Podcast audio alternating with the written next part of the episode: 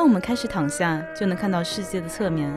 当我们开始躺下，重力将不再是束缚。今天来之前，我看了一个综艺节目，是名师家秋刀鱼的节目，是揭秘尾田荣一郎的豪宅。就是《海贼王》的作者，嗯，《海贼王》的作者。然后，当然里面的信息量很大，但是我看到了一个跟我们节目有关的信息，就是我们第一天聊到的，有一些人基因里面是不需要睡觉的，对吧？对，张朝阳，然后伊朗马斯克是不需要睡觉的，然后原来尾田荣一郎他也是不需要睡觉的。哦，怎么说呢？就他每天是从早上九点睡到中午十二点，That's it，就是四个小时，三个小时，三个小时。对，他的助手是跟他一起工作，但是他助助手是从凌晨五点钟睡到中午十二点，就是他助手睡七个小时。他是只有一个助手吗？没有，他十个助手。对他那个片子里面拍，就是他有六个工位，但是有十个助手轮换的，就是就好像他自己有一个主工位是跟其他人隔开的，是在一个小隔间里面的。嗯，然后呢，有六个助手，呃，有有十个助手在六个工位上面帮他完善那个画画。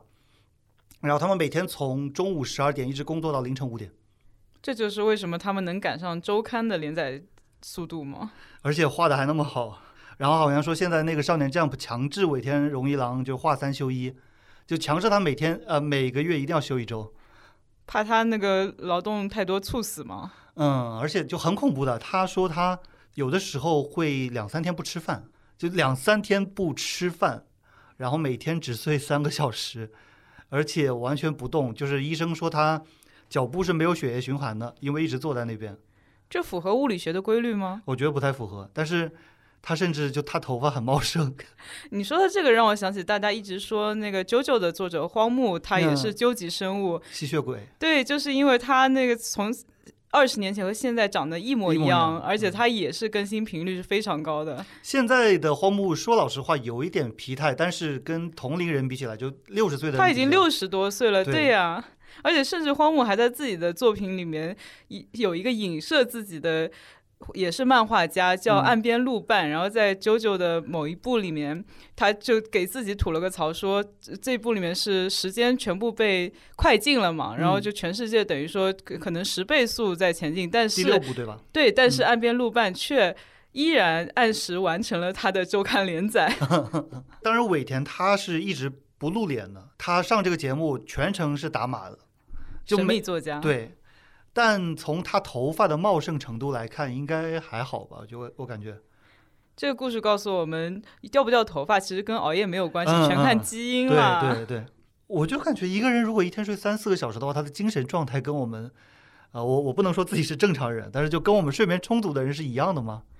说起这个，我想起来，大家最近一直在吐槽说韩国人把睡眠进化掉了。嗯，就是说看很多韩国的 vlog 呀，或者艺人啊，他们都是晚上大概十二点钟，然后就精神抖擞的去吃吃夜宵，然后吃完夜宵两点钟精神抖擞的去蹦迪，然后甚至还可以在中间再夹杂一个去健身房。去健身房这个笑到我了。为什么？没，我就是觉得有点好笑。但是其实你如果真的要健身的话，你这样子是不行的。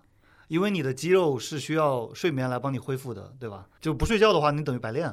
嗯，没错。但是就是不知道为什么，然后呃，刚才没说完，经过这么一个 routine 以后，他可能四点钟睡下了，然后早上七点钟精神抖擞起来，开始上他早八的课了。韩国人他们是有续摊的，就一摊，第一场、第二场、第三场、第四场。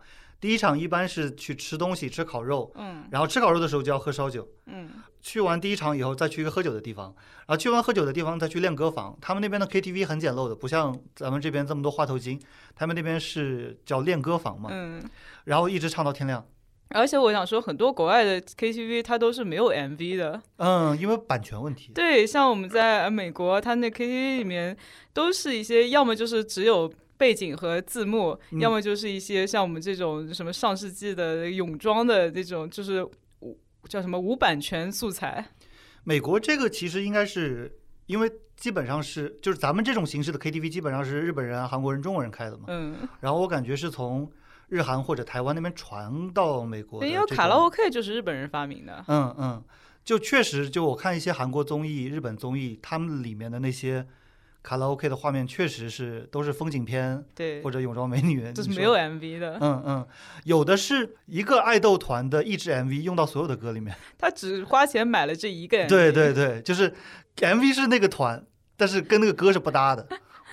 就回到刚才说的韩国人不睡觉这个话题，嗯然后他们就会说韩国人的血液里面都流着冰美式。嗯，但这个显然是不健康的，就是他们跟刚才提到的尾田荣一郎、呃伊朗马斯克、张朝阳这些可能本身天生就少觉的人不一样。他们我不相信，就是说每个韩国人这么做的韩国人就天生都是这样的。他其实我觉得会留下很多健康隐患的。这应该也是他们的社会的一种规训吧？嗯，是社会的规训。就比如说你的同学、同事们都晚上十二点去吃夜宵，你嗯不去你就融入不了这个集体。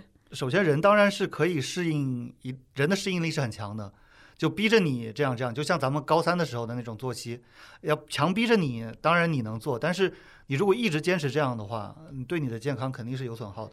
像我就肯定完全适应不了这种作息，因为我是一个长睡眠者。嗯像我是每天固定大概晚上半夜两三点睡觉，然后中午十一二点起来，嗯所以今天来录音，早早上十点钟要到这里，然后九点钟就要出门，真的，哎，有点不适应。嗯，反正我就是很好奇，就是尾田这个作息，加上他的创作状态，这个整个人的精神世界，应该是跟咱们是完全不一样的。我觉得他应该是有一种信念感吧。他难道不会产生幻觉吗？因为首先就是刚刚说的这三个人，他们是有极大财富的人，所以他们如果真的就受不了的话，他完全可以不这样子的。说实话，他能够继续这样的作息，一定是因为他习惯了。你就像富坚，富坚是没有尾尾田那么有钱的，对，我刚刚就想说，这个尾田的劳模行为和某些人形成了鲜明的对比。但是当然我我又怕福建的粉丝喷我。我就是富坚粉丝，所以 我要声明一下，就富坚老师。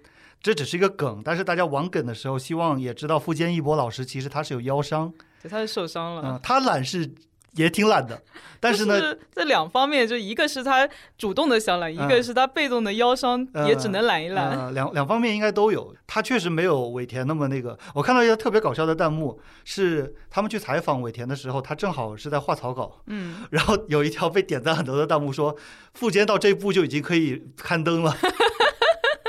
就富坚会把、现在会把这个发到他的推特上面，然后下面嗯就一群人说：“富坚老师加油呀对，就是现在富坚可能，我感觉可能他让助手接手的部分比较多一点。就在蚂蚁篇的时候，因为你是没看过的嘛，所以嗯就是他中间有一个阶段，大概是零几年到一零年的时候有蚂蚁篇。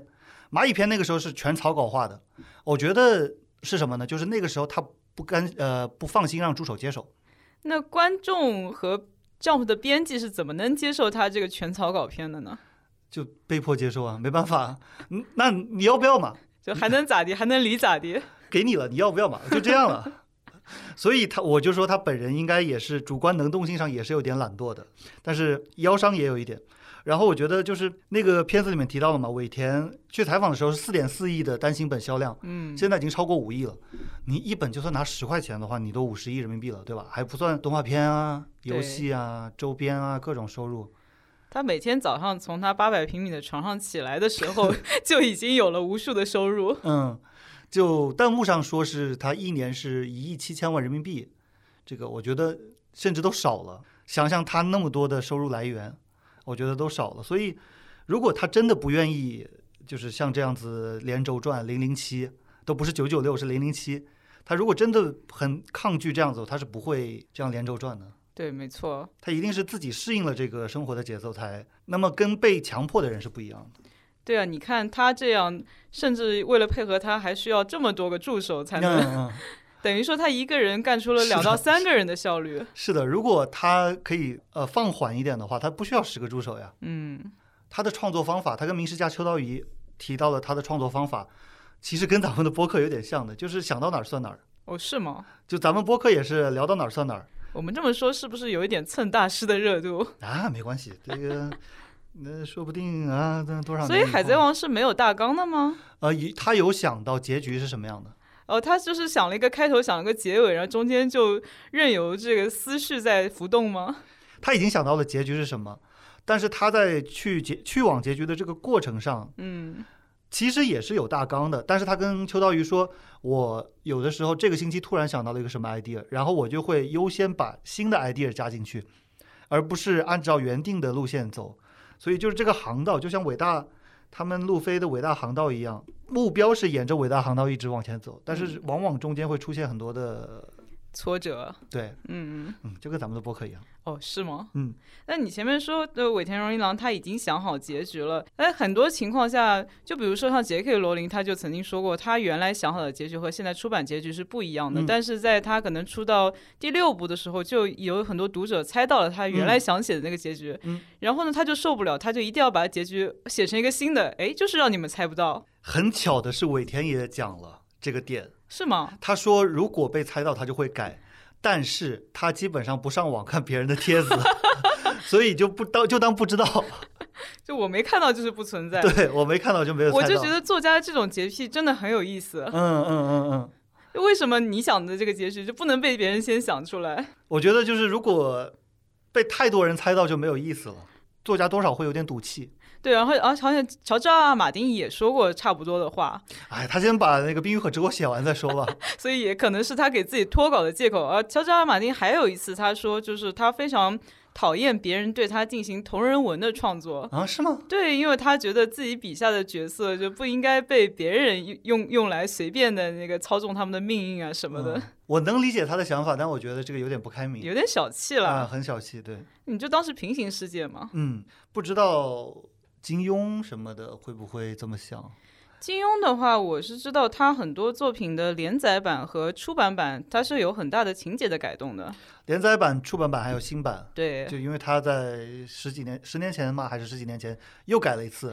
比方说王语嫣最后又不跟段誉在一起了，又跟慕容复在一起了。那很多读者就不能接受新版，他就说啊、我们只接受那个最早的出版版。嗯，但是好像连载版的粉丝倒没有那么多，可能是因为那个连载太早了，所以当时的粉丝现在已经完全不在乎这些事情了。连载版大概是五六十年代对呀、在然后在《明报》在那个报纸上读的。呃，说句不太好的话，就可能有其中有不少人都不在了。是，嗯而且我觉得连载版的时候，就是因为你有这个周更或者说月更的这种压力嘛，所以可能当时就是想到什么写什么，就跟现在其实起点上面日更的小说，你就没有办法把它打磨的非常的精致。甚至其有些部分都不是金庸自己写的，就最著名的嘛，就是阿紫什么的那尤坦之那部分剧情是倪匡代笔的。但是金庸这个其实还好了，就金庸这个现象已经还好了。就古龙基本上每本书不能说每本书吧，就古龙好多书都是别人代笔的，有好多书是他开了个头，嗯，然后最后他写不完了。因为古龙其实作品超级多，古龙有几十几十部作品，嗯，就最后的收尾工作全都是让别人收尾的。所以古龙就是那种脑洞型的作者。对对对，我有个很好的点子，然后我写写写，写到后来灵感枯竭了。嗯，因为他其实是个氛围咖。嗯，然后他的 premise，他的背景设定永远都是非常有氛围，一个神秘的门派，或者是一个盛名已久的杀手，然后就是某某某大门派的掌门人突然被杀掉了，没有人知道，很神秘。但是像这种其实是有点悬疑的嘛，就是侦探故事。越往后面，就楚留香其实是一个侦探形象，但是越往后面发展的话，就结局越明朗，然后他那种神秘感越来越消失了。可能他自己都觉得没意思了。对他，可能他自己都觉得没意思了。然后刚刚聊到那个尾田的创作过程，他的房间设置其实是助手们在一个大房间，嗯，然后大房间有一个走廊通道，可以走到他的那个小房间里面去。嗯然后在小房间的与大房间中间的隔墙上有一个窗口，就像餐馆的传菜口一样。他画完一张稿子以后，往那边一送，然后那边系了一个小铃铛，像风铃一样的，就是他会叮叮当当，你明白吗？就是他画完传菜了。就画完一张草稿，他会叮叮当当响一下，然后那个助手就知道了，助手就过来拿草稿。感觉有点像巴甫洛夫的狗。然后秋刀鱼说：“你为什么不能直接跟他们讲话呢？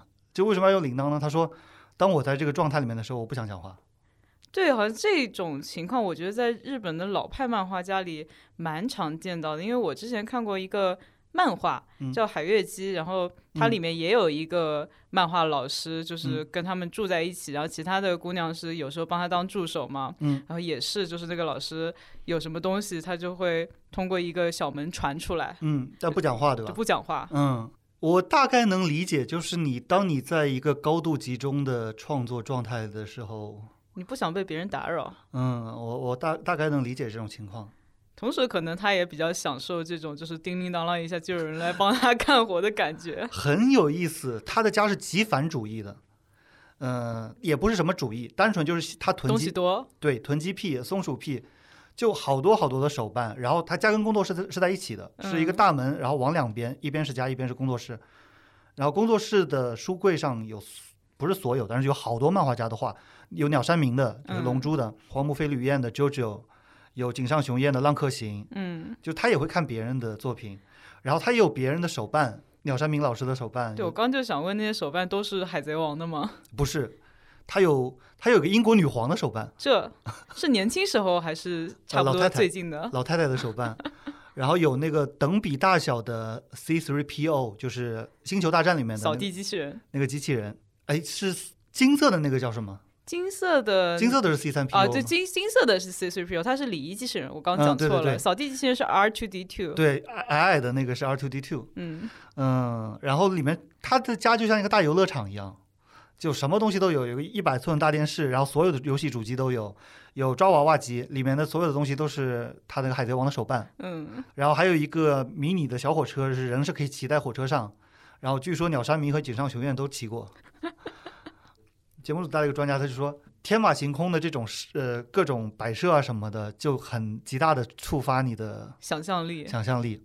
但我觉得就不是吧，也不一定吧。我觉得这个应该是因果反了吧？嗯，因人而异，因为肯定也有那种很极简的那种。不是，我想说的是，在尾田刚开始创作他也非常有想象力的海贼王的对时候，他肯定没有钱造这个大房子啊。对对对，所以他是因为先有想象力，然后创造了海贼王，赚了这么多钱，才可以实现他的这个梦想之宅。就当初他可能肯定摆的也很乱，嗯，嗯，主要我是想说，肯定也有极简的那种，也然后想象力也很好的作家。虽然我一时举不出来例子，但是就是咱们把广度放广一点，就是艺术家、音乐人什么的。就油管有一个叫 AD，就是 Architect Digest 那个频道，然后他不是有很多去艺术家家里面，我想说这个频道是一个杂志的对对对官方频道，它叫在中国叫安迪。然后他也会去探访一些音乐人的家，比方说，我记得那个他是叫 Z，就是 Z E D D，然后我记得他家的装修风格还蛮家徒四壁的，但是呢，这个又跟不同国家、不同人的性格有关。就日本人好像就是喜欢堆得满满当当的，日本人他两种风格都有，因为像那种极简日式极简风嗯。也是有这么一个风格的，或者嗯。说所谓的侘寂风。侘寂首先这个对，这个词是错的。错的啊、以后再聊，以后再聊。差反但是我们就将错就错，就像 PUA 一样嘛，对就是将错就错。嗯，就是 PUA 其实也是应该叫 gaslighting 嘛，也对，之前的节目讲过了。但日本那种极简风呢，应该不在东京吧？就不在东京市区。也不一定，因为其实现在所谓的上流社会也蛮流行极简风的。嗯，我的意思主要是它没有那么大的面积。哦，就你如果在东京买个房子的话，尾田的那个房子在东京应该值老老鼻子钱了，他家在东京吗？好像是的。呃，然后是三层楼，工作室是一层，但是自己住的房子是三层楼。然后如果是在东京的话，应该是一个上亿人民币的一个别墅了，但是跟那个 Z 的那种 LA 的大房子是不能比的。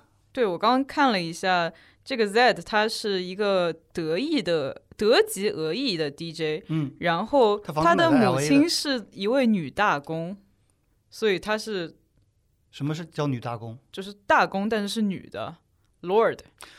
大公就是贵族的那个大对公？对对啊，哦，所以他是一个贵二代。嗯嗯，所以你看做这些的都是 都是有家底的呀。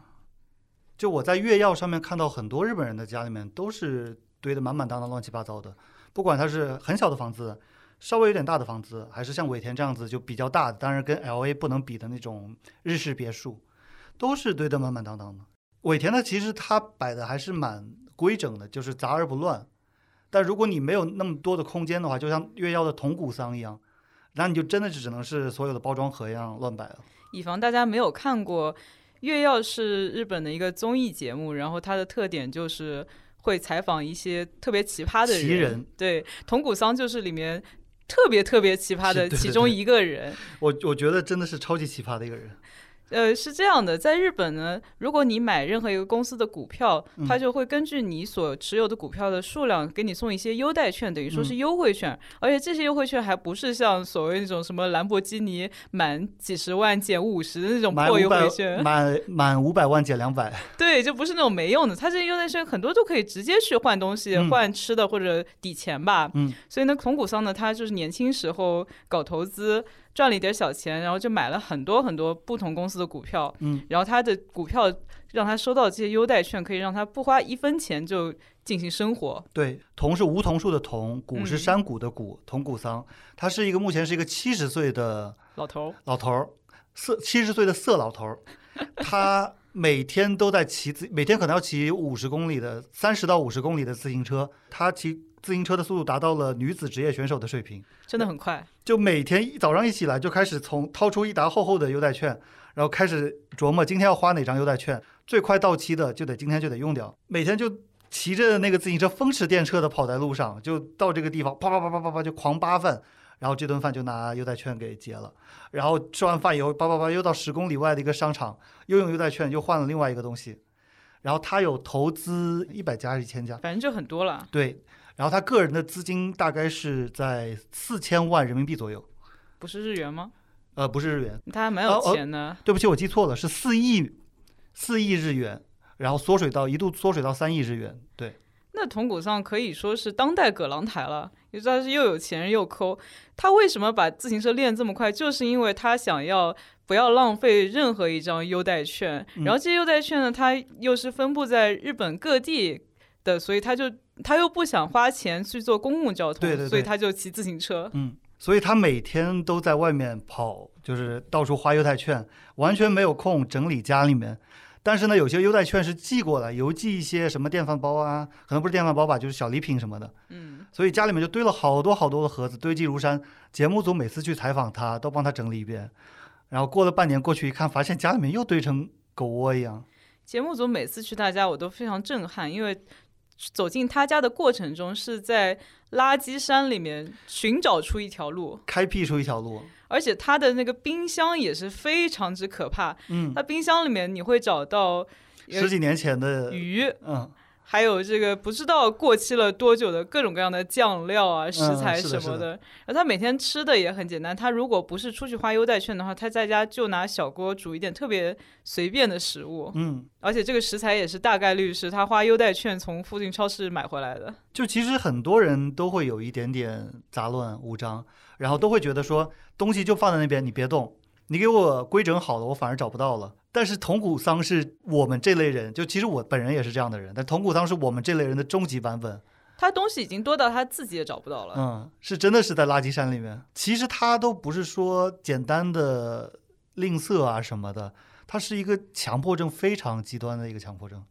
我觉得他一个是有囤积癖，嗯，还有一个就是他觉得那些优待券，无论他用得上还是用不上，他只要不用他就亏了。嗯嗯，铜鼓桑首先他年轻时候是个将棋选手，就是日日是日本的一种棋，还是将棋选手的时候，他自己就是做那个剪贴啊，剪贴了非常多的当时的杂志。嗯，有厚厚的好多本，好多本，然后他还保存了当时的杂志，就有很多很多的书。然后他说他从来不看，已经好几十年没有看过了。他想去捐给什么地方，也没地方可以捐。上了节目以后，有一个象棋的爱好者吧，好像也是一个杂志的编辑，然后过来说能不能买，嗯，我要买下来，出价大概是相当于十万人民币，嗯，本来皆大欢喜，对吧？他不舍得卖，但是他又说再等一阵子，我好好整理一下哪本哪些书是可以给你的。我完全可以理解他的心态，就是他喜欢拥有，他讨厌失去。嗯，对。而且他觉得当时剪贴他这个杂志花了他很大的精力，所以这个东西虽然现在用不着，但是它还是一个非常珍贵的东西。节目组都有点恼了，其实就这个节目组向他问了一些问题，然后呢，在中国包括在日本网上也是被批评的，就是节目组被批评了。嗯，因为节目组问他说：“你为什么不舍得卖呢？”然后他说：“因为我有可能会看。”然后节目组说：“那你过去几十年看过没有？”他说：“一次都没看过。”然后说：“你现在已经七十二岁了，你再不看的话就没有时间看了。”对，其实从古上他可以保留这些破烂的原因，就是因为他家里还有地方可以塞。他家如果塞的实在塞无可塞了，那也没办法，除非他去再买一个房子。所以他现在在买房子。就像当年郑渊洁，就是因为那个读者来信太多，没地方放，所以在北京买了好几个房子，专门放那个读者来信。之后竟然又赚了一笔。嗯，我觉得铜鼓这种纠结的状态，就是特别特别是一个强迫症的，或者说。不能说是精神病吧，但是是有点心理障碍或者说心理 condition 的一个人的状态，就是你明明知道怎么样才是最正常的，对你来说是最优的一个解，但是你就一定要坚持，因为你有一个原则，比方说我的原则就是骑自行车，然后哪怕那个地方在三十公里以外，我也要骑自行车，哪怕说其实这种情况下你坐一个电车是更好的。嗯，我就要骑。怎么说呢？我觉得铜鼓丧可以代表从他们那个年代，就像像战后啊，然后经过了一个物资匮乏的时代，在那个时候，其实囤积才是一个社会上的最优解啊。是的，因为你如果不囤积的话，可能哪一天就断供了，物资就紧缺了。嗯，所以所谓什么断舍离啊，真的是最近。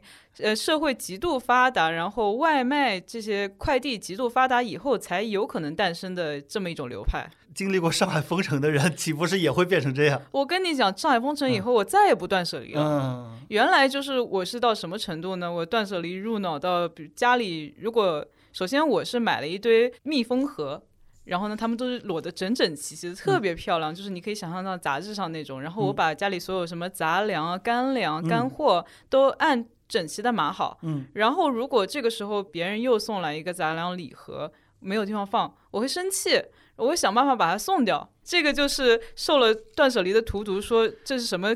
以什么原则来做这件事情呢？就是说，如果一个东西啊，你可以在需要的时候，可以在一天之内获得，这东西你就不要放在家里。经过上海上半年，我发现没有任何一个东西是可以保证在一天之内获得的。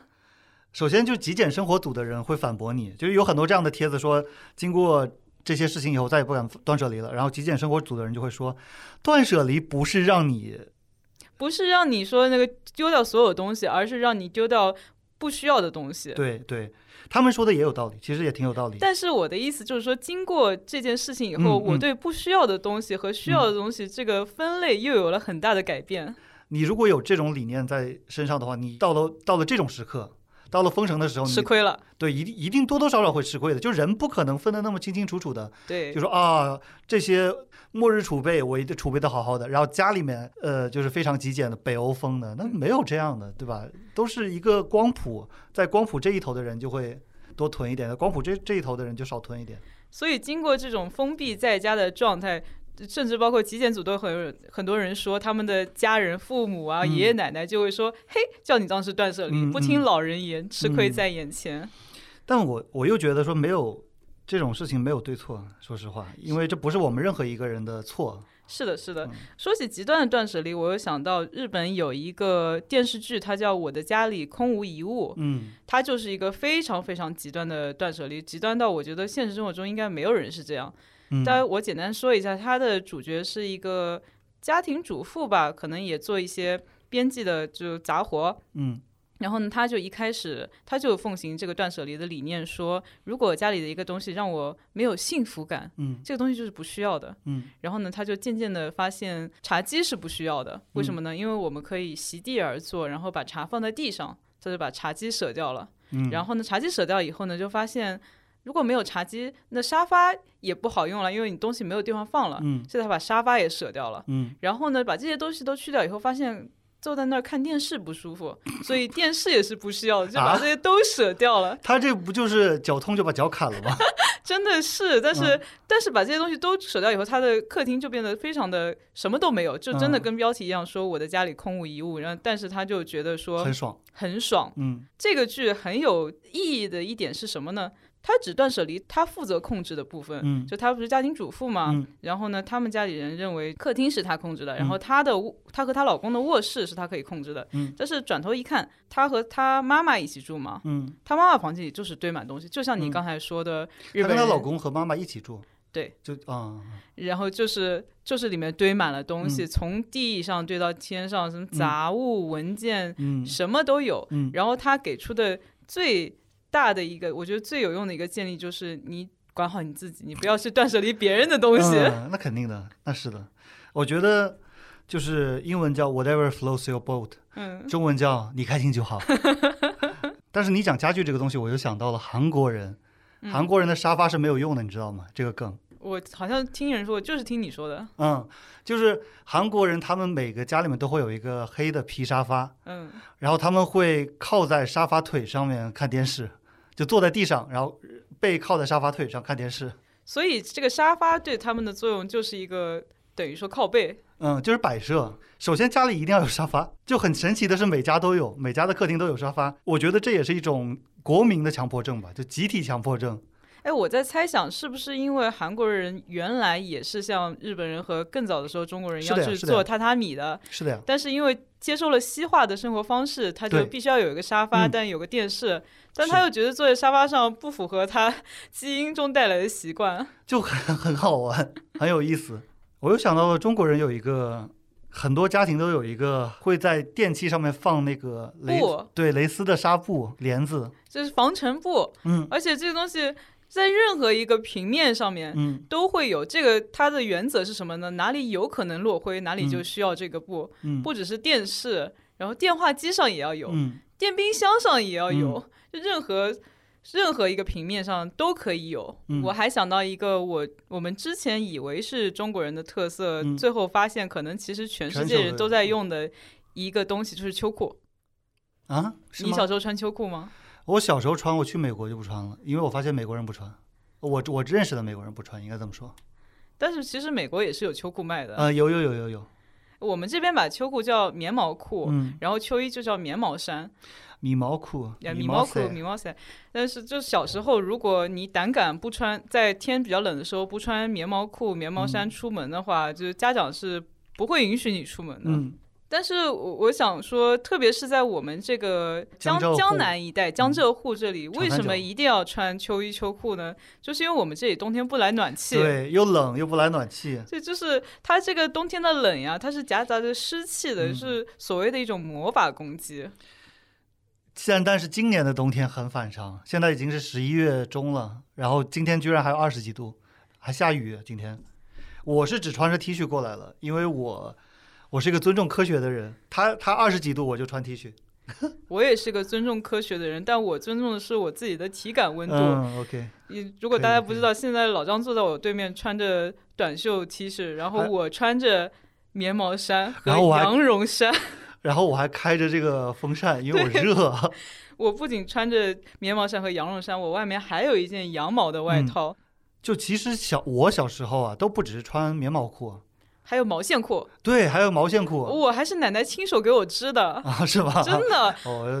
毛线裤是是这个世界上最难穿的一种东西，因为它嗯又紧又厚，然后你又在对还要在外面穿那个校裤，啊，然后你们还穿校裤啊，我你们不穿校服吗？我我小学没有校服，哦，我们小学、初中、高中都是必须要穿校服的，嗯嗯然后就整个紧绷在那里，一到冬天，就是你整个人就是一个很紧绷的球，嗯，嗯，所以还好我们中国的校裤是宽松的。就是运动裤哎，如果是日本那种的话，日韩那种就不行了呀。我觉得日本更过分的是，很多学校冬天还让女生穿裙子，嗯嗯嗯不准穿裤子，嗯，冻也冻死了。小时候是这样子，就是穿三层吧，外裤、毛裤、棉棉毛裤，哎，我也是。嗯但是我可能不是从去美国开始，可能我高中的时候就有这种装逼的欲望了。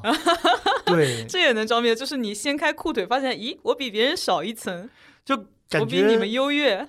怎么说呢？有可能是受到了一些漫画的影响，就感觉腿长长细细的大长腿就，然后如果穿的很臃肿的话，就穿腿显得不够长。就是你发现漫画里的人都不穿秋裤，然后去了美国以后，发现去了美国给我一很震撼的一点是，有一次是我大一的上半学期，有一个韩国的小哥，嗯然后要找我复印作业，那个时候是十一月份，但是我是在滨州的嘛，嗯，所以十一月我们十月份就下雪了，十一月份已经是鹅毛大雪了。然后那天我们晚上就约好了外面见面，结果他从宿舍楼里面直接穿着拖鞋，哎呀，韩国人经典的那个阿迪达斯拖鞋，黑色阿迪达斯拖鞋，就光着脚穿着拖鞋，穿着短裤，然后上半身就穿着 T 恤就跑出来了。我想刚想跟你说，我想跟你说一模一样的事情。我们学校的韩国人也是嗯，光着嗯脚，穿着阿迪达斯的拖鞋，然后上面当时可能因为我们那边更冷一点，嗯他就上面套着一个那个羽绒服外套，但是下面是短裤，嗯他就这么走出来了，嗯，而且韩国的羽绒服好像都是黑色或者黑色的长款的。对对对，所以其实回想起来，我不是被美国人影响的，我是被一个韩国留学留学生影响的。对他就是韩国人，他不是 A B K。然后我就看了很震惊啊！我说怎么能这样呢？然后你就发现人不穿秋裤也能活。啊，其实对，其实没有什么的。其实我，但是我觉得主要是因为我们在美国待的地方都有暖气，嗯，是是是是是，所以就有了暖气的时候，这个秋裤就有点鸡肋，因为你秋裤穿到外面去呢，也没有那么防寒，嗯但你穿到室内呢又热。嗯嗯嗯，但我觉得现在的秋裤比起我们小时候穿的棉毛衫、棉毛裤，已经有很长足的进步了。嗯，可能你现在不穿秋衣秋裤，你不知道，就是现在对有那种什么优衣库的那种发热、自发热秋衣秋裤，嗯它的材质就很薄，不像我们小时候那种纯棉的。你嗯知道纯棉它最大的特点，它就是会吸湿嘛，然后你嗯就会穿的。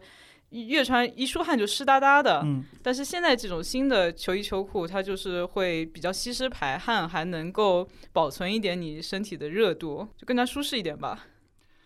我回上海六年了，我还没有穿过一次面包裤，因为我不怎么出门嘛，我宅男嘛。然后出门基本上都是去健身，去健身的路上其实就是能忍住的，被动一动的，其实精神状态会更好一点。So, 而且如果你去健身，在健身房的更衣室里脱下来有个棉毛裤，应该会遭到鄙视吧？我从来不去健身房更衣室，哦，是吗？对我从来不进更衣室，我的包就是直接放在一个没人用的跑步机上面。所以你就是穿好要健身的衣服直接去了。对对对，就至少这个月还是的，下个月我看看能不能坚持不穿外套，下个月估计不行了。这有什么好坚持的？就怕麻烦啊，还要把外套放在什么地方，就很烦。如果是像现在这样的话，直接穿着 T 恤进去，就不用进更衣室，就很好。像冬天阻挡我去健身房的一大理由，就是因为我要带一大堆东西，嗯要带毛巾、拖鞋、沐浴露、洗发水、换洗衣物、嗯，等等等等。然后这套下来，觉得感觉比健身都累。我不去健身房，我不在健身房洗澡，因为我觉得健身房洗澡出来还是脏的，在路上会脏，然后那个健身房的环境，男更衣室，我我说实话有点，这不能算洁癖吧，这应该算是正常的。我不知道男更衣室怎么样，但是在健身房洗澡最重要一点，难道不就是当时要把那个汗冲掉吗？是，所以回家以后就很累。就是我每次健完身回家，因为那个时候汗已经黏哒哒了嘛，嗯，然后搓澡的话，我要搓四十分钟，就四十分钟都是在用力的搓洗的过程。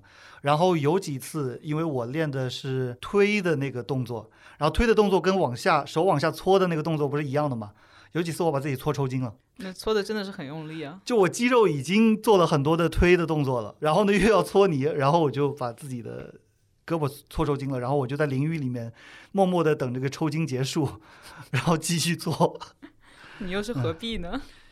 我我很多很多次洗澡洗的就有点低血糖，就是眼睛冒金星你是不是在洗澡这件事上也有一点强迫症？啊，非常强迫症。我觉得就不一定要搓到最后一一点泥都出不来才可以。所以你虽然是个江浙沪的人，但是你有一颗东北的心。嗯，而且我不信任搓澡巾，我也不信任那个刷子。我有刷子，我有搓澡巾，但是一定要经过我的手。哎，你去过澡堂子让别人给你搓澡吗？就大爷？呃，有试过，大概人生中有那么几次，但是就还是自己来，不喜欢吗？怪怪的。怎么感觉 gay gay 的吗？而且说实话，我也不确定他给我搓干净没有。呃，他就可以，你可以确认啊，就是他洗完以后，你会觉得身上很轻，然后很滑。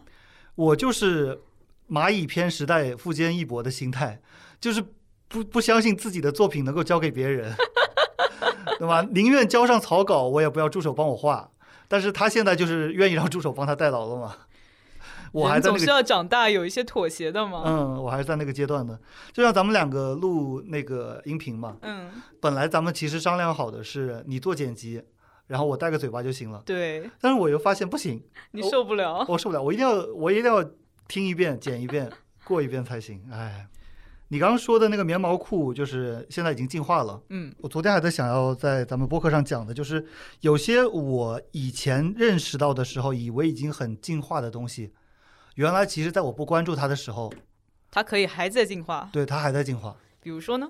巴西柔术。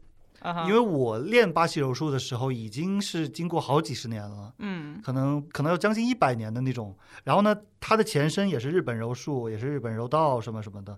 可能在一百年前左右吧，有个叫加纳志五郎的人，嗯他把古柔术变成了一种运动，叫做现代柔道。加纳志五郎有好多的徒弟，呃，有一个叫资三四郎的，好像听说过。黑泽明拍过资三四郎电影，呃，鲁迅好像也是在加纳志五郎下面学过柔道的。我想说，资三四郎，我好像是看哆啦 A 梦听说过的，嗯就有一集大雄又被欺负了嘛，然后哆啦 A 梦就给他一个道具，就是可以百分百，就是柔柔道不是有一个把别人啪叽一下那个嗯翻出去的那个动作嘛？叫什么来着？其实有很多这样的动作，但是你就是非非常 typical 的那个动作。都可以简化为过肩摔。对对对，嗯然后就是给他一个道具，就是可以百分百把人过肩摔。嗯，嗯因为柔道是有四十八手，就是它规定的是会有四十八种动作，嗯然后都是把人摔倒的。加纳志五郎那个时代的柔道是有叫做我可能日语讲的不太好了，叫 New Waza，嗯是地面技，叫寝技嘛，嗯就是寝室的请。但是呢，随着现代的慢慢的进化的柔道里面的请技，就是得分就越来越少，嗯所以现代柔道的运动员，他所有的精力都放在摔法上面，他就不不太去学习怎么锁别人，怎么锁别人的胳膊，怎么锁别人的喉，他完全都是在研究摔法。然后巴西柔术呢，就是请技的分支，专门专攻这个请地面的技术。对，专攻地面的技术。然后他是加纳之舞的狼，当时有个徒弟叫前田光世。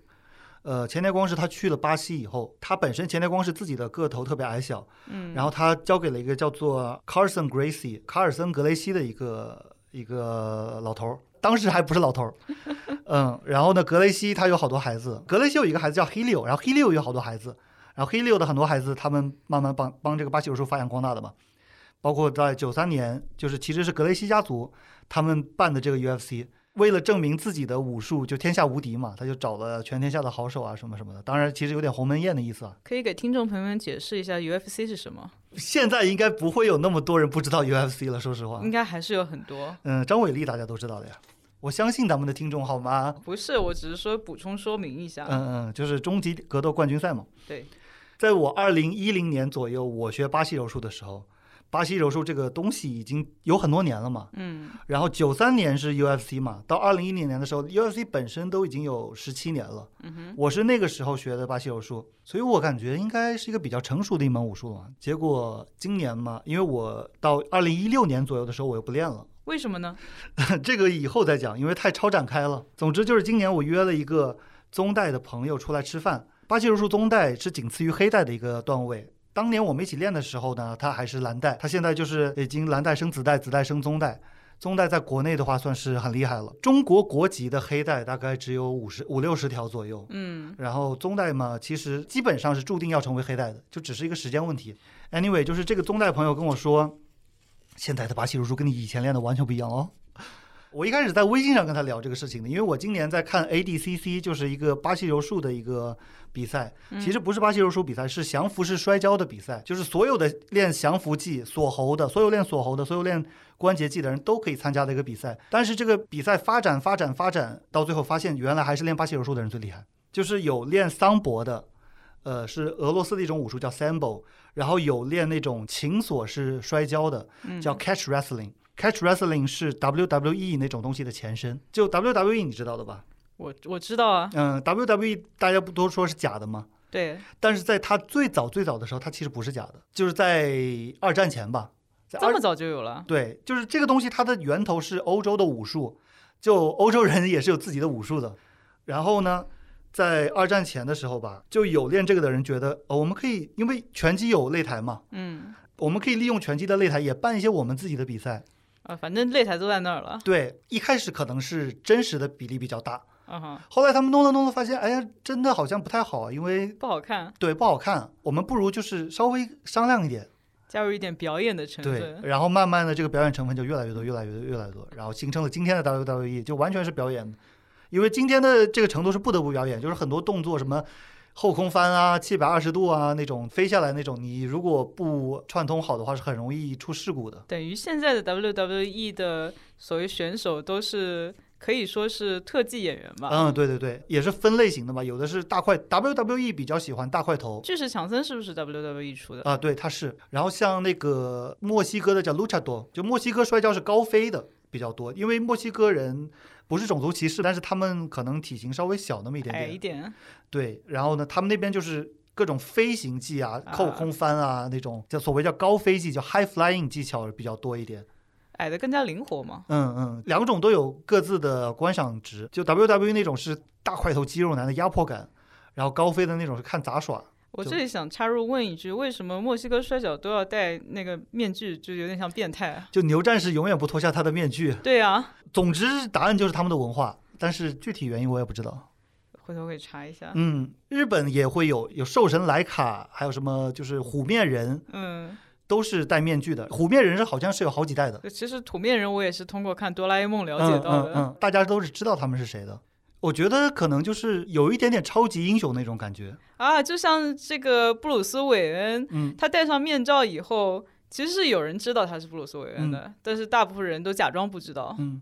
但是 WWE 里面有很多的角色设定，就比方说同一个人，他可能在一段时间里面，他扮演的是个农夫角色，嗯，然后他的名字是用的是这个假名，会给他半年的时间，就是让他稍微销声匿迹一下啊。再过半年再出现的时候，变成一个警察，然后就穿的是警察的衣服。然后这里面呢，可能还有比比方说，其实不是中东人，然后是假装中东人，对，假装中东人。我觉得戴面具也是这种角色扮演的一种形式吧，给给观众一点新鲜感。对，Anyway 扯了很远了。总之就是 WWE 的前身其实是一种可以真的真打，对真打的摔跤。而且巴西柔术它的宣传是说以以弱胜强，就是说推荐女人啊、小孩啊，或者说比较矮小的男性，因为他的创始人格雷西家族就是比较矮小的男性嘛。嗯哼。但是其实他只是他的一种宣传。到了格雷西第三代，都块头都特别大。格雷西第三代有个叫 Hajer Gracie，就是罗杰格雷西，葡萄牙语里面。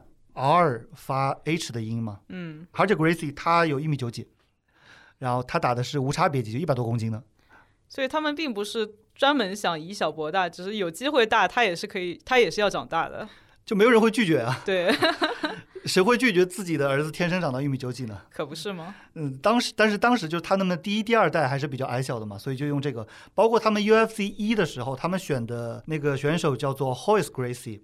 Hoyce 是一米八五，但他很瘦，他大概七八十公斤左右。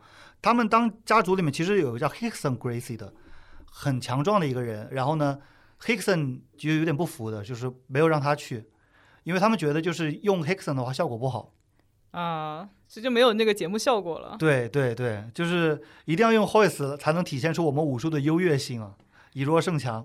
总之就是说，巴西柔术它至少宣传的时候，你包括现在你去中国各个城市的馆，他们都会练一些少儿柔术啊，说女子推荐防身啊什么的，都会从这个口宣传。但是其实他的现在顶级运动员全都是一脱衣服，全个个都是肌肉男，就是可以长得壮，当然还是要长得壮，更加有优势啊。Yes，就比如谁能打得过魔山呢？嗯，Yes，呃，其实能打得过魔山的人有很多了。我是说普通的啊，对对，普通人不行。但是 Catch Wrestling 就是 WWE 那个前身呢。他一开始就没有宣传以弱胜强，他所以他的很多招数都是大打小的，就就是一个恃强凌弱的比赛。对他就是一个恃强凌弱的比赛，然后他有很多招数都是很阴的，把你压在身下，然后用手捏你鼻子什么的。就这是允许的吗？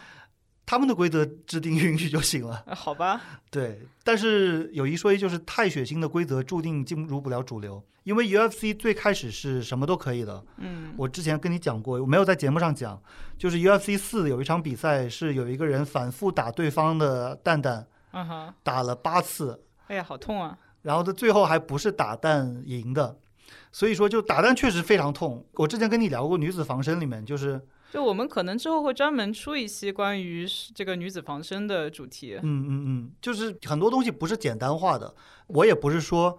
打蛋是没有用，很显然打蛋是非常有用的。这个如果谁说它没有用的话，完全就是在扯淡。是这样的，有一些呃说法认为打蛋没有用，是有一些男性放出来的烟雾弹，为目的是让大家不要打他们的蛋。对，但是就是有那么一场比赛，然后里边就是有一个很奇葩的人，然后打他的蛋，嗯，他他也输了，但是他是被人那个锁喉输的，嗯。所以说打蛋虽然痛，但是可能没有痛到失去行动能力。我觉得是因人而异。呃，有的人可能更怕痛一点。嗯，我记得我被男同学打过一次蛋还蛮痛的。哇，我可能忍受这个的话，我我是正常人，我是一个正常人。那个人不是正常人，可能有人练的铁裆功什么的。那个选手他不是正常人。就早期的 UFC 是什么都可以的，嗯，他早期的好像是只是说不让插眼，然后不让用，很奇怪，有一个有一个禁止是不让用 fish hook，就是不让用手指抠在别人的嘴巴里面。为什么呢？是因为会把人嘴豁破吗？我我觉得很奇怪，就是那个禁招好像不管中外都没怎么听说过。可能是因为制定规则的这个人当年被 face hook 以后觉得很痛。是是是，UFC 现在有一个，至今仍然有一个规则是不允许肘向下九十度，嗯，就是与地面垂直的往下砸肘，但是你可以横着去用肘撞别人，或者说你向下八十九度，太接近了也不行啊。就然后你可以从以以下往上的去打肘。这里大家要是能看见我的动作就更直观了。我们等我们以后脸皮厚了，我们出视频吧。对，目前脸皮太薄，可以掐掉头的视频。就用肘攻击是可以的，唯独就是往下这个方向不行。为什么呢？可能也是制定规则的那个人当时就被人垂直的打了一下。是因为制定规则的人，就是九十年代制定这个这条规则的人，他看了一个空手道家打瓦片的视频啊，就是那个十几片瓦片落在那边，然后他一个垂直打肘把那个瓦片打碎了。然后那个人就觉得这个招太恐怖了，会死人的。啊，对，空手道、跆拳道都特别喜欢这种砸瓦片、砸木板这种东西。这就是全部原因。对，所以这个世界上很多规则其实制定的都是莫名其妙的。对对对，早期的 UFC 百无禁忌，就导致他在两千年左右，全美国只有新泽西一个州允许。嗯，规则就太血腥了。他们早期的宣传策略是说，我们这是。像斗鸡一样，它叫 human cockfighting，嗯，无无限制，no holds barred，然后不分重量级，各种体型都可以，就是乱打是最刺激的。然后当时有一个很著名的一个观众，他身上涂了油彩，上面写的 just bleed，就流血，给我流。对对，然后这个样的结果就是全美四十九个州都 ban 掉他了。对，我觉得这种观看血腥竞技的这个传统，应该是可以追溯到古罗马，他们看奴隶。禁忌，而在现代无法推行的原因，就是因为古罗马人是真的觉得奴隶跟他们不是一种人，或者说奴隶不是人。但现在的话，大家看到就会，首先观众还是有一个基本的道德感在嘛，他可能就看不下去。而且像美国这种地方，对吧？很多保守的天主教的妇女啊，他会说：“哎呀，怎么可以让大家看这种东西？孩子看了怎么办？”不一定是妇女，不一定是男性也是对，反正保守的人人士对，所以就其实是有个度的，因为。你即使现在的 UFC 嘛，它也是比拳击要血腥一点的，就至少说地面战啊，就而且很多人觉得两个大男人在地面上扭来扭去很 gay，呃，就不成体统嘛，有有伤风化嘛。它的怎么说？它的猎奇程度要比拳击要高一点的，但是它把它控制在一个合理的范围内了，嗯，就是大众可以接受的范围内了。当然，慢慢的就是通过它不同不停的宣传，也起到了一点的教育作用，education 作用，观众慢慢的也变得更开放了。这个还是要有一个拔河的过程的，他就要掌握一个平衡。嗯嗯嗯，因为其实就直到二零二零年吧，法国才允许办 MMA 比赛。哦，是吗？对，然后直到二零一六年，纽约州才允许办 MMA 比赛。纽约州以前是可以办，从九七年开始禁，然后一直禁到二零一六年。所以之前纽约州的群众就是要去其他州看。纽约州的选手要去外地打比赛，比方说去新泽西打比赛啊，或者说其实当时有一些地下的比赛，嗯，是就是啊，地下拳馆，那个是真的地下比赛，但是不是说地摊小说里面的什么黑市拳，什么一脚踢断十英寸的钢柱那种，那什么跟那个西伯利亚的老虎一起训练的，不是那种，但确实是有那种非法的比赛，他非法纯粹是因为纽约州不让办。啊，嗯，然后会他们可能会假借拳击比赛的名头，然后进去一看，发现其实办的是综合格斗。总之就是 ADCC，大家还记得吗？ADCC 或者说阿布扎比降服技比赛是一个练所有的 discipline、练所有的武术的人都可以参加的一个降服比赛。嗯，然后上面比试的就是把别人摔倒，然后用关节技在地面上去锁断他的肘关节、锁断他的肩关节，或者让他的脖子窒息。嗯，就是这些技术，但是举办到后面发现最强的都是巴西柔术的选手，为什么呢？因为巴西柔术专精这方面的，就巴西柔术所有他们所有的那种黑带，所有的老师每天都在思考，怎么样能够更有效率的锁别人的喉，更有效率的掰断别人的手臂。你就像柔道的柔道选手，他也会学牛娃牛娃子那种东西，但是他们学的就很简单。柔道的人最厉害的是十字固，十字固就是用双腿夹住别人的一个胳膊，然后用胯顶他的胳膊肘，让他的肘关节断掉。我觉得我们这个光靠描述可能有一点嗯迷惑，所以可能在这里 show note 会插入一些图片。嗯，因为柔道他们他们摔倒了以后抓别人的手臂做十字固，这是一个非常经常出现的一个情景。但是有一些就是不太适合柔道的那种技术，他们就不会去学。所以巴西柔术是因为他们所有的战斗都是在地面上的，嗯所以巴西柔术就是练这个是最厉害的。然后到我练巴西柔术的时候，ADCC 已经办了十几年了，UFC 已经出现十七年了，本身巴西柔术这个东西已经出现好久好久了。我就以为说我知道的柔术已经是最 updated、最最新的版本了我的天哪，终于圆回来了。啊！终于圆回来了。如果大家有人听得累的话，不好意思，我们实在太跳跃了。但是因为我们第三期嘛，就是我们讲豆瓣小组那期，尝试着按照大纲走，结果发现我们就是不能按照大纲走的人，好像丧失了我们这种跳跃的脑洞大哎，开的没有灵。魂了。对，哎，总之这个巴西柔术这么些年，它的进化是，就我这个宗代朋友告诉我说，因为其实主要就是一个人一个人推动的，就是我跟你讲过一个叫 John Danaher 的人，他在 B 站上被大家称为光头强，嗯就是这么一个光头强的一个柔术老师。他看到柔术里面有很多的问题，就是柔术人的摔跤水平都很差，默认都是在地面上的嘛，他就不太会练摔跤。嗯然后很多的时候就是直接去坡盖儿，坡盖儿是什么意思？就是直接你抓着这个人，然后你就往地上一躺，然后你就死乞白咧的用腿一夹住他，你就有点像讨饭的那种感觉。说实话，这个如果有真的练柔术的，别冒犯，咱们就图一乐。总之它就是从地上开始，从地上结束。对，但是呢，随着大家很多人的进化嘛，嗯就你坡盖的变得没有没有用了，我就一下就能认识到你是要把我拽到地面的，我预判了你的预判。嗯，然后就导致一场比赛就很 boring，就两个人都不下地面，嗯好好的一场柔术比赛，两个人都站着，就可能十分钟的比赛，站着八分钟，在地上两分钟。对，大家都在企图把对方拉到地上去，但是对方都躲了，嗯，他对。闪了。然后呢，他自己也研究，同时也他招来了很多高水平的摔跤选手，嗯然后把摔跤跟柔术做了非常好的结合。然后呢，同时呢，还有一个叫做 wrestle up，把人摔倒是 take down，嗯叫放倒对手。嗯但是还有一种叫 wrestle up，就是你被别人弄倒以后呢，怎么样通过摔跤再起身？嗯嗯，以前传统的柔术里面呢是只会做扫击，叫 sweep，就是只会通过柔术的方式，呃，用一些招数把它翻身。但是呢，他又添加了一些新的摔跤里面的技术，嗯哼然后这个就完全不一样了。同时呢，这个人他是个腿锁大师，就是因为腿锁是一种非常非常危险的技术，就是锁别人的脚踝，锁别人的嗯膝盖，因为人身上的很多关节是还是相对来说比较强壮的。嗯，你做一个十字固，做一个十字固的话，对方可能可以抵抗很久。OK。但是如果你锁他的脚踝、锁他的膝盖韧带的话，是非常脆弱的。对，其实人的脚踝是一个很大的弱点，这也为是为什么有阿格琉斯之种这个说法。就是阿卡琉斯还是阿阿格琉斯翻译不一样嘛、Achilles e 对他就是因为当时被浸在那个泉水里面，获得了全身的无敌，但是嗯。就是因为他是是被倒着拎着脚踝进的嗯。泉水，所以就脚踝这里漏了，嗯然后最后他就被一剑戳在那里。还有就是脚踝其实是还是相对来说比较容易恢复的。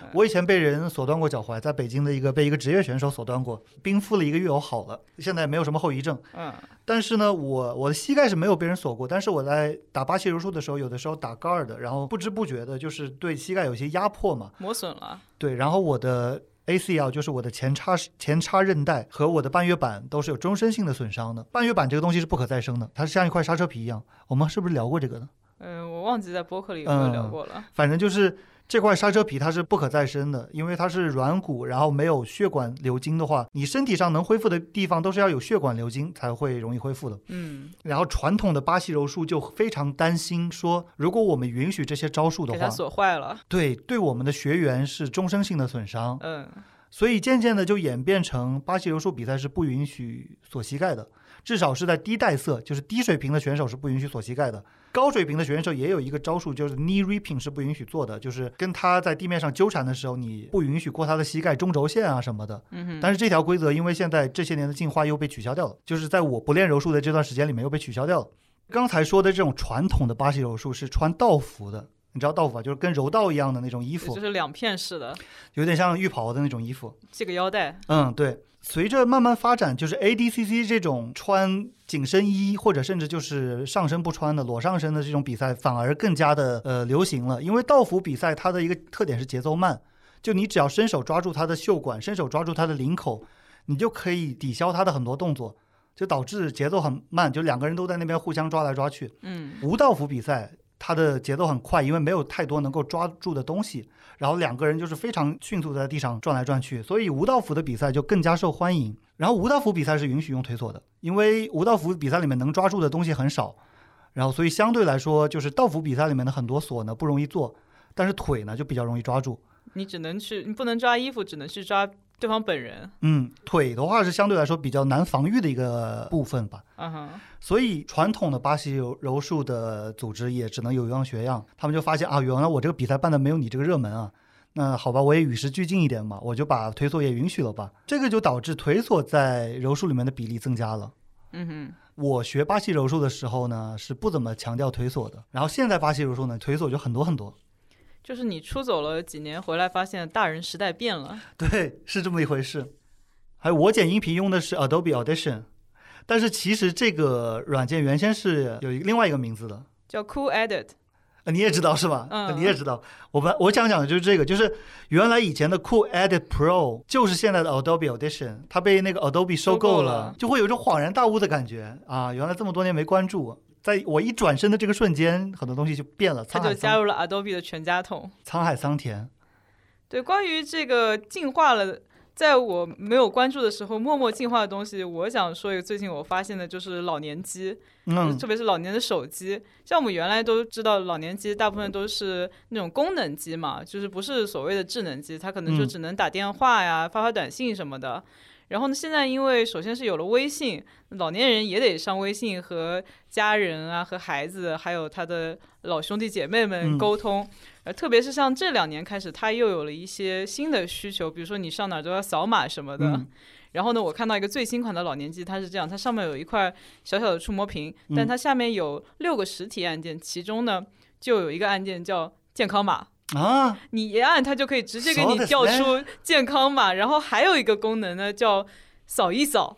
啊然后不是有些地方你要扫场所码吗？啊！对吧？你一按它就扫上了。然后下面一个呢更加有用了，它叫收付款。它一按我啊，天哪，这也太方便了吧？，对你就可以出你的嗯收款码、付款码什么的。嗯，然后还有一个一按是 AI 身份证，它好像嗯连的也是你支付宝里面的虚拟身份证，嗯就等于说你只要你一个老年人，只要你子女帮你在上面登录好微信，嗯，然后你这些东西都可以通过小小的一个按键来操作。那它比我的手机方便，因为大家不知道的话，我在用 iPhone 六，我扫一个码要大概一分钟，呃不开玩笑其实它也有一点慢，但是它的好处就是绝对比我的快，真的。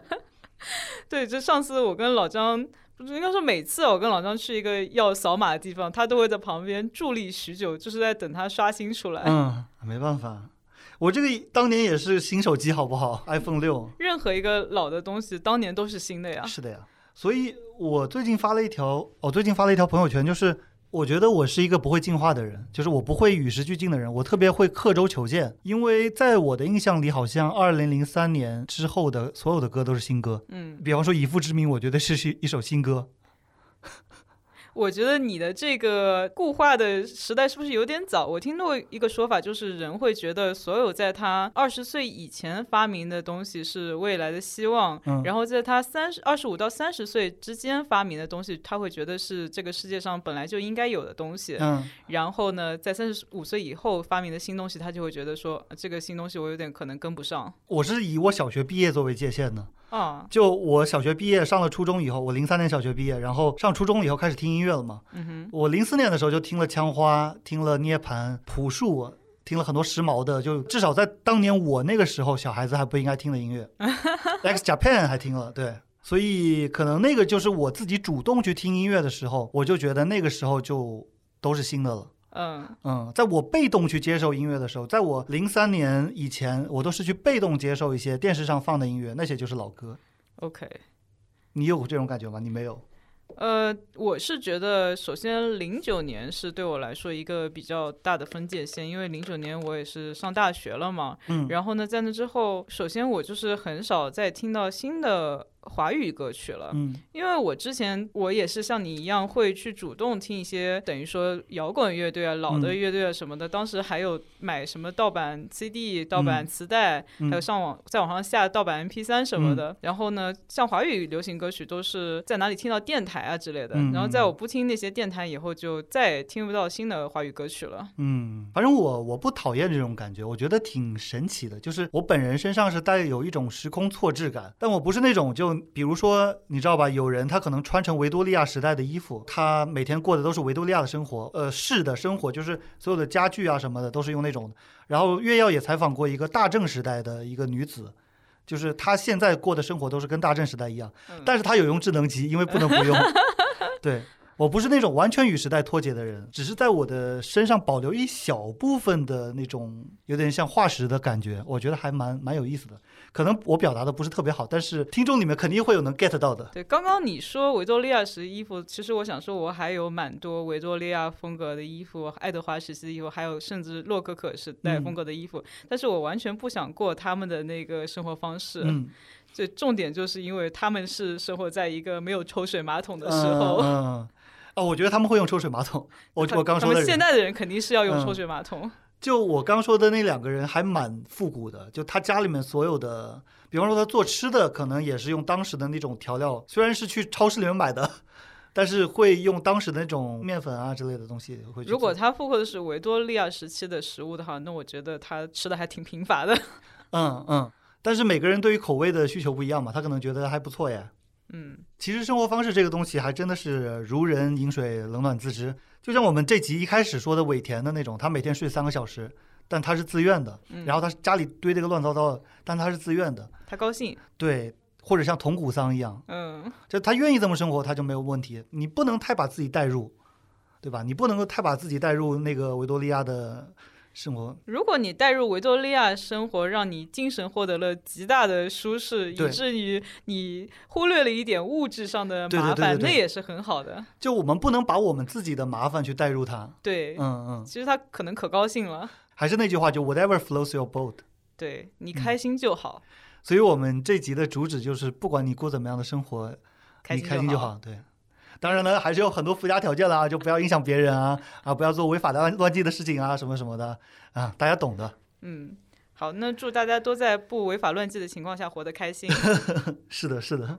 然后多去探寻一下自己，啊，我不想用这么说教式的方式表达这句话，我就觉得祝愿祝愿大家多嗯去探寻自己真正的快乐，真正的生活方式。拜拜。拜拜。